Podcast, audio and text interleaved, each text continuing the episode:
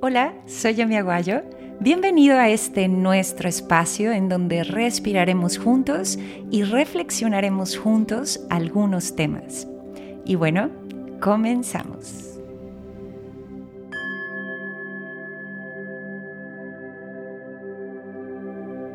¿Cómo opera tu mente y por qué es tan importante saber o reconocer el patrón en el que se mueve cada uno de tus pensamientos? ¿Sabes? Una de las peores cosas en la vida es darte cuenta que has perdido las mismas batallas. Es terrible y desgastante darte cuenta que la línea que hoy te lleva no es mejor después de todas las vueltas que has dado en esta espiral. De aquí surge la importancia de observar tu mente y darte cuenta cuál es el sistema que utiliza para responder, materializar accionar, cuando detectas la manera de operar de tu mente, tienes una vertiente que te lleva a dos caminos. Uno es asumir su comportamiento y otro es cambiarlo. Pero llegar a esta decisión en sí no es la parte más compleja, porque para llegar a este punto requieres horas de autorreflexión, horas de autoconocimiento y horas de trabajo interno. Autorreflexión como tal es una mejora continua de nuestro propio proceso. Es la búsqueda del por qué y del cómo es que tomamos decisiones. Muchas veces la autorreflexión se torna desafiante porque nos lleva a cuestionar nuestras creencias sobre nuestro mundo y por supuesto sobre lo que hemos construido en él. Pero sabes, por muy desafiante que pueda llegar a ser, la buena noticia es que te darás cuenta qué buscas, por qué repites las mismas experiencias y que si tu patrón mental no marcha bien, tú eres el problema, tomando en cuenta que muchos de tus pensamientos son imanes. Ahora veamos qué es un patrón como estructura. Abstractamente podría definirse como una serie de variables constantes identificables dentro de un número de datos. Estos elementos se repiten de manera predecible.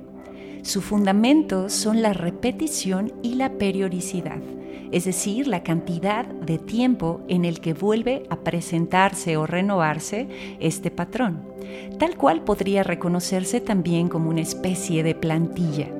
Entonces, si reconoces un panal de abejas es por su patrón. Cuando ves un girasol, sabes perfectamente que no es una rosa porque reconoces su plantilla o patrón.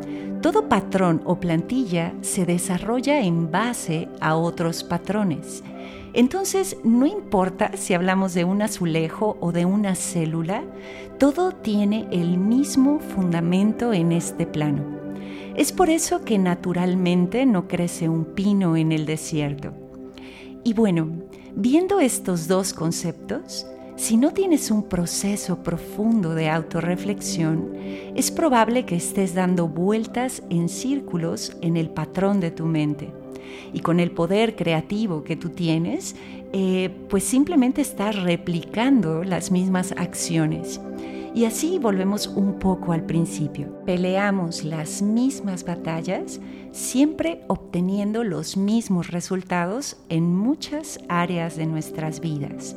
Pero fíjate bien, algunas personas dicen que con darte cuenta cuál es el patrón en el que tu mente navega es más que suficiente. Otras personas dicen que se requiere de mucha fuerza mental y mucha voluntad para cambiar esta profecía. Claro, existen personas que dicen que este patrón es irrompible. Yo opino que siempre se puede refinar este patrón siempre se puede refinar a mejor, se puede trabajar desde su forma de manera sutil tal vez, porque los seres humanos tenemos grandes herramientas de cambio, pero tal cual también opino que requiere de mucha fuerza mental, de mucha fuerza de voluntad para lograr algunas veces pequeños movimientos. Y bueno, en resumen, la autorreflexión es la palabra clave observándote sin miedo, con mucha honestidad, reconociendo de dónde vienes y claro, teniendo muy presente hacia dónde ir. Entonces, la importancia de reconocer cómo opera tu mente es de crucial valor sobre todo si sientes que has estado dando vueltas en círculos y que la línea que hoy te lleva no es mejor después de todas las vueltas que has dado en esta espiral. Así que, bueno, dedica cinco minutos durante un tiempo, autorreflexiona, ¿lo has hecho bien?